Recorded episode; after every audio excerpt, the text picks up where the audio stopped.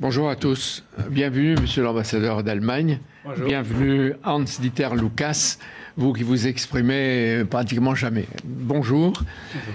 Marianne Paul, on vient de le voir, Kiev, Kherson, Kharkiv souffrent en ce moment, se battent, résistent sous les bombes. J'ai envie de vous demander tout de suite, est-ce que les Allemands qui sont actifs contre la guerre d'Ukraine sont eux aussi inquiets ce matin? Il semble que les Allemands sont extrêmement inquiets euh, en ce qui concerne ces développements inquiétants euh, en week-end, mais aussi beaucoup de solidarité, n'est-ce pas? Je voudrais souvent souligner que euh, dimanche dernier, il y avait une grande manifestation à Berlin avec 100 000 de, Berlinois qui ont protesté, manifesté contre la guerre de Poutine.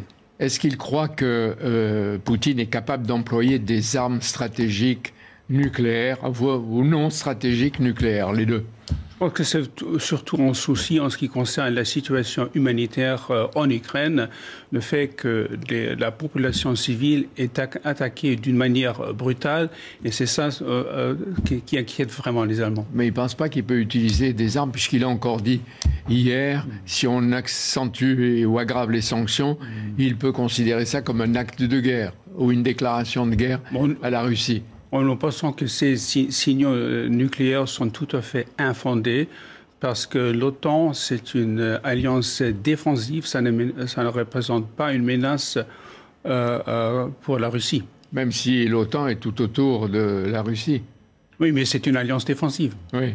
Vous avez été pendant cinq ans, si je me souviens, à, à Bruxelles, à l'OTAN. Oui. Et l'OTAN, vous avez en Allemagne des, des Américains oui, on a à peu près 30 000 euh, soldats américains qui sont stationnés en Allemagne. Et ils sont sages Ils sont sages, oui. Oui, et ils peuvent être employés euh, éventuellement s'il y a une tension ou un conflit supplémentaire. Oui, un certain nombre de ces soldats ont été déployés déjà euh, en Roumanie, en Pologne, pour renforcer la capacité de l'OTAN dans ces pays-là. Alors votre chancelier euh, Olaf Scholz, qui vient d'arriver à la chancellerie et à Berlin, est en train de connaître une, sa première crise mhm. majeure. Et j'ai vu qu'il livre aux résistants de l'Ukraine des armes, mais pour la première fois des armes qui tuent. Quelles armes? Oh, Ce sont des armes défensives. Le chancelier a dit euh, euh, c'est en, tournant dans l'histoire européenne, c'est une euh, guerre d'agression qui est menée par le président Poutine. Et dans cette situation extraordinaire, il faut donner une réponse extraordinaire et la livraison d'armes aux Ukrainiens fait partie de notre réponse extraordinaire. Et ce sont des armes défensives, c'est-à-dire des armes anti-chars, euh, des armes air-sol, euh, Stinger. et, d'autres, mais ce sont des armes défensives qui rendent capable les Ukrainiens de se défendre. Et qui parviennent en ce moment aux Ukrainiens? Oui, c'est en cours, oui. il y a une semaine, jour pour jour, c'était le 27 février, le chancelier Scholz a créé la surprise en annonçant un budget de 100 milliards pour reconstruire la Bundeswehr, l'armée allemande du futur. C'est un effort d'armement qui ne s'est jamais produit. On peut dire que c'est une rupture ou un tournant pour vous. C'est vraiment un tournant parce que euh, donc nous nous trouvons dans une situation euh, inédite et dans ces situations-là, euh, on a constaté que l'armée allemande, la Bundeswehr, est sous-investie. Euh, c'est-à-dire depuis longtemps. Il y a pour longtemps, après la fin de la, de la, guerre froide, et maintenant il faut tirer la conclusion. Et le chancelier a dit euh, dès aujourd'hui, dès maintenant, il faut, euh, il faut dépenser au moins 2 euh, du BIP euh, pour la défense. Aujourd'hui, vous êtes à 1,5. À 1,5, c'est-à-dire, et, ces 100 milliards qui ont été mis à disposition dans un fonds particulier euh, doivent contribuer, n'est-ce pas, à atteindre ce but de, 2% du, du, PIB pour la défense. Et combien cette année? Ça veut dire combien? Ah, combien? Donc les 2%, donc le budget n'a pas encore été voté, mais 2%, c'est à peu près 60 milliards d'euros. Euh, c'est du jamais vu ou même imaginé pour votre armée depuis euh, la chute du Troisième Reich, pratiquement. Non, pendant la guerre froide, euh, on, a, on, a, dépensé beaucoup plus de 2% du PIB pour la défense. Et après, vous avez descendu. Oui, comme tout le monde. Les efforts. Et quel type d'armée vous voulez? Oui, c'est une armée euh, moderne qui, qui répond aux, défis de notre temps. C'est-à-dire il faut moderniser euh, l'armée de terre, l'armée de l'air, euh, la marine, mais il faut aussi trouver des réponses à des nouvelles menaces, par exemple dans le cyberespace. Donc ça veut dire que toute l'Europe doit renforcer les moyens de sa sécurité et sur le plan militaire. Oui, c'est ça la, conclusion qu'il faut tirer. Il faut, euh, il faut rendre l'OTAN une Union euh, européenne capable de se défendre. Euh, Étienne de Poncin, qui est l'ambassadeur de France à Lviv, qui est un de vos collègues, a dit crûment toute l'Ukraine va y passer. Et on peut imaginer que si les Russes occupent l'Ukraine, il y aura de la résistance de la part des, des Ukrainiens qui sont très courageux. Qu'est-ce qu'il faut faire pour sauver le président Zelensky? Qui est menacé euh, euh, et il faudrait peut-être le sauver malgré lui. Qu'est-ce qu'on peut faire pour lui? Bon, euh, comme, j'ai déjà dit, donc c'est ce qu'on fait maintenant, c'est du soutien par en, livraison d'armes, mais c'est aussi un soutien politique, bien évidemment, dans l'arène internationale. C'est du soutien économique euh, alimentaire vraiment pour soutenir les Ukrainiens dans leur combat euh, pour, la liberté. Donc euh, il y a un, nombre des, des, mesures très substantielles qu'on a prises pour soutenir les Ukrainiens, mais aussi le président Zelensky dans leur combat pour la liberté. Mais il faut bien comprendre, et ça je voudrais le faire comprendre, que c'est la première fois que les Allemands s'engagent de cette façon on a déjà euh, soutenu euh, donc les Kurdes dans leur euh, combat en Irak du Nord. Mais avec cette ampleur. Dans cette ampleur que c'est vrai. Et, en plus, on peut dire que celui qui prend les décisions est le nouveau chancelier mm. Scholz, qui est un SPD, c'est-à-dire un social-démocrate. Oui, c'est un social-démocrate, mais c'est une, une décision qui est soutenue par toute la, la coalition euh, dite tricolore euh, qui consiste euh, des sociaux-démocrates, des Verts et des libéraux. Alors les, armées de Poutine sont en train de progresser. On voit qu'ils encerclent des villes, qui coupent l'eau, l'électricité, mm. qu'ils affament certaines villes. S'ils écrasent les Ukrainiens, mm. qu'est-ce qu'on fait? En dehors d'avoir envoyé quelques armes et de, faire, et de parler de solidarité, qu'est-ce qu'on fait? On ferme les yeux et on laisse faire je pense que maintenant, donc c'est vraiment notre but aussi dans nos contacts euh, avec, euh, avec le président Poutine qui continue. Le chancelier a eu un, entretien téléphonique avec le président russe de faire en sorte que euh, qu'il y ait un cessez-le-feu, qu'il y ait donc un accès humanitaire, qu'il y ait des couloirs humanitaires pour aborder donc la situation humanitaire. C'est ça ce que nous voulons. Et j'ai vu qu'hier soir, à Berlin, le chancelier euh, Scholz a reçu le Premier ministre d'Israël, Bennett, qui venait, lui, de voir pendant trois heures euh, Poutine à Moscou. Oui. Et qu'est-ce qu'il en sort? Oui, euh, je pense qu'il y a une, une, concentration très étroite entre, entre le Premier ministre israélien, le chancelier, mais aussi le président Macron et le, président Biden, en ce qui concerne ses efforts vraiment de convaincre le président Poutine de changer de cap. Et en même temps, les Occidentaux savent que la moindre provocation, la moindre imprudence peut déclencher de la part de Poutine une catastrophe. Euh, c'est la raison pour laquelle a dit euh, le chancelier, mais aussi, euh, par exemple, le gouvernement français, que l'OTAN ne va pas entrer dans ce conflit, c'est-à-dire on, ne veut pas euh, se mettre d'accord sur, cette question d'une zone d'exclusion aérienne dont il est très clair, l'OTAN et l'Occident n'est pas en guerre avec la Russie. Euh, Poutine répète qu'il veut dénazifier l'Ukraine.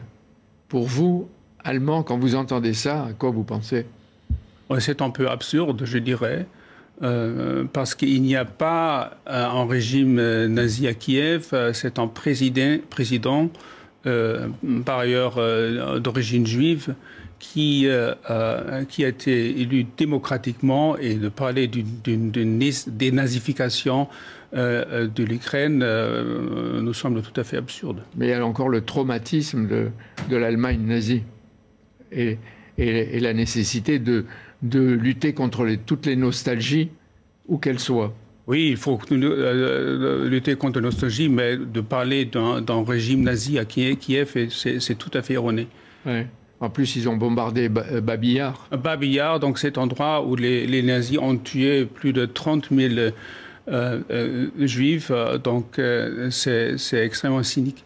les, Ukrainiens ont connu dans l'histoire récente deux tragédies. D'abord les affameurs de Staline entre 33, 1933 et 38, et ensuite les tueurs d'Hitler. Scholz et euh, Emmanuel Macron continuent à dialoguer ou à essayer de dialoguer, même si c'est un dialogue de sourds avec Poutine. Est-ce qu'ils ont raison et on peut aboutir à quelque chose sur le plan diplomatique Oui, il faut toujours essayer. Euh, donc, euh, il ne faut, pas abandonner la diplomatie. Et je pense que le, chancelier et le président de la République sont tout à fait d'accord en ce qui concerne cette nécessité. Je voudrais souligner que en ce qui concerne ce conflit, la France et l'Allemagne travaillent étroitement ensemble, main dans la main, euh, coude à coude. C'est une coordination euh, chaque jour, chaque heure entre l'Élysée et la chancellerie, les ministères. Donc ça fonctionne extrêmement bien. Qu'est-ce qu'ils vont faire ensemble sur les questions d'armement? Est-ce qu'ils vont accélérer? Est-ce qu'ils vont les faire? Est-ce qu'ils vont y renoncer?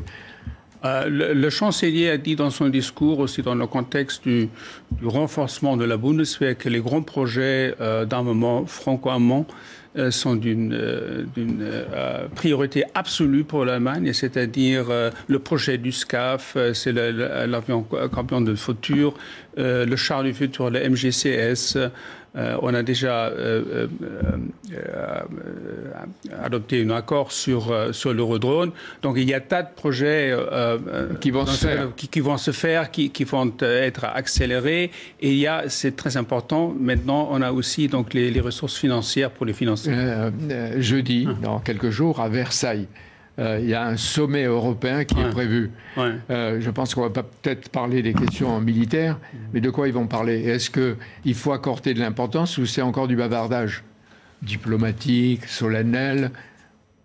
Avec Il me semble que ce sommet européen euh, va discuter, bien évidemment, c'était l'objectif euh, principal, n'est-ce pas, le, modèle euh, européen de croissance, c'est-à-dire la question dans quel euh, secteur d'avenir il faut investir, mais il y aura certainement aussi un point sur la, sur, la crise ukrainienne.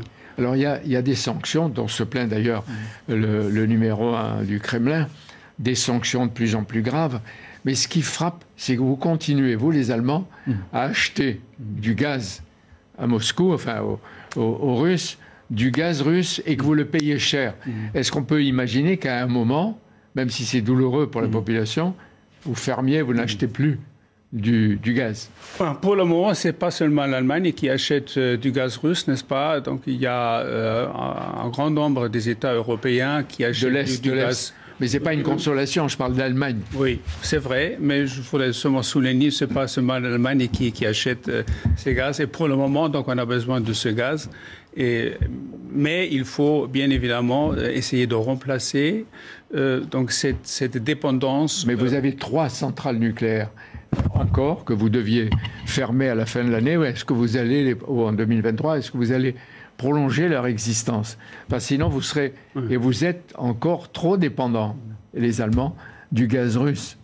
Bon, le prolongement de ces stations nucléaires n'est pas prévu, mais il faut euh, faire euh, trois choses. Premièrement, euh, augmenter nos stocks du gaz, du charbon, du pétrole. deuxièmement, euh, euh, donc, euh, construire des terminaux pour recevoir du gaz liquéfié dans les marchés mondiaux, c'est-à-dire ce ne sera pas du gaz russe. Et troisièmement, accélérer le renforcement des énergies nucléaires. un mot, vous allez accueillir des réfugiés?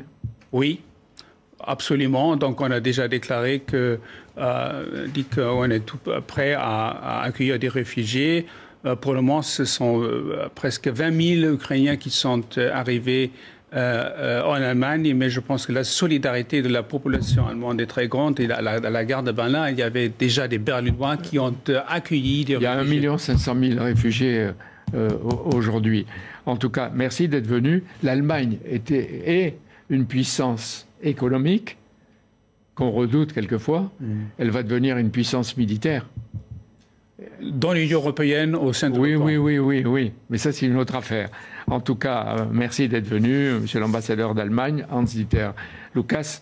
Et évidemment, je vous remercie de votre présence. Merci à vous. Merci Jean-Pierre Cabache. Merci à vous, monsieur l'ambassadeur. Votre matinale